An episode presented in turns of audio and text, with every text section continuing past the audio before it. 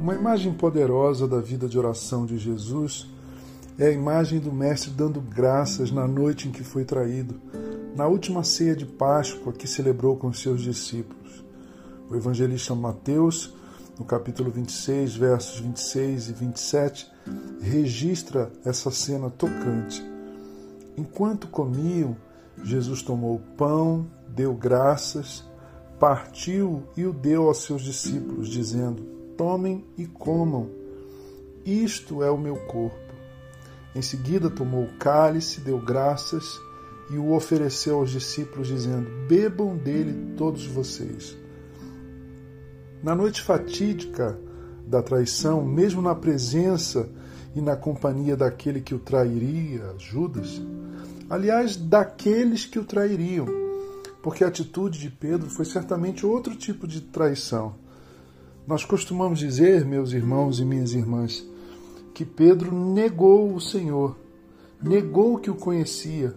Mas isso não é uma traição?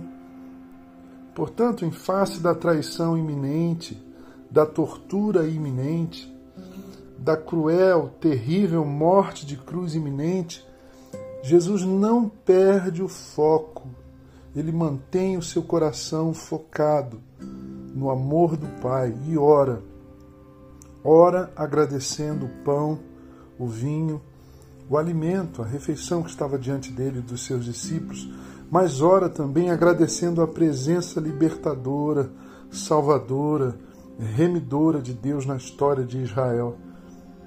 Que lição para nós quando enfrentarmos a adversidade, quando nuvens tempestuosas se formam sobre as nossas vidas. Que Ele nos ajude a poder a enfrentarmos tudo isso, primeiro mantendo um coração capaz de ação de graças, um coração grato, um coração que não perde a possibilidade da gratidão, o desejo da gratidão. Antes de bebermos nosso próprio cálice de tristeza. É durante a ceia de Páscoa que Jesus realiza também a chamada oração sacerdotal. João capítulo 17, o Evangelho o evangelista João registra essa oração belíssima de Jesus, a oração sacerdotal, quando ele ora por si mesmo, versos de 1 a 5, quando ele ora por seus discípulos, versos 6 a 19, e quando ele ora por cada um de nós, eu e você, versos 20 a 26. Na hora do sofrimento mais amargo, porque a vida tem esses vales escuros, não é verdade? Essas taças de fel, esses pães de lágrimas.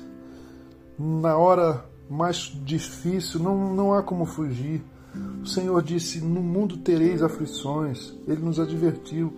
Nessas horas em que enfrentarmos tamanha dor, que o exemplo, que a presença, que a palavra, que o ensino de Jesus e as suas orações como a oração que ele faz de ação de graças, rendendo graças ao Senhor na noite ah, da Páscoa, na noite de Páscoa, que a oração que ele faz por seus discípulos nessa mesma nesse mesmo mesma ocasião, essa mesma noite, que essas orações possam nos inspirar a mantermos o coração correto e não perdermos a capacidade de dar graças, porque mesmo diante da pior dor, diante da mais escura noite da alma, sempre, irmãos, acreditem, sempre haverá um motivo de gratidão.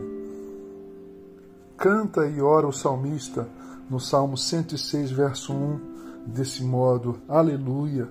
Deem graças ao Senhor porque Ele é bom porque a sua misericórdia dura para sempre. Que cena linda, que oração linda, ou que orações lindas de Jesus na noite em que foi traído. Eu sou Gerson Borges e essa foi a meditação do dia.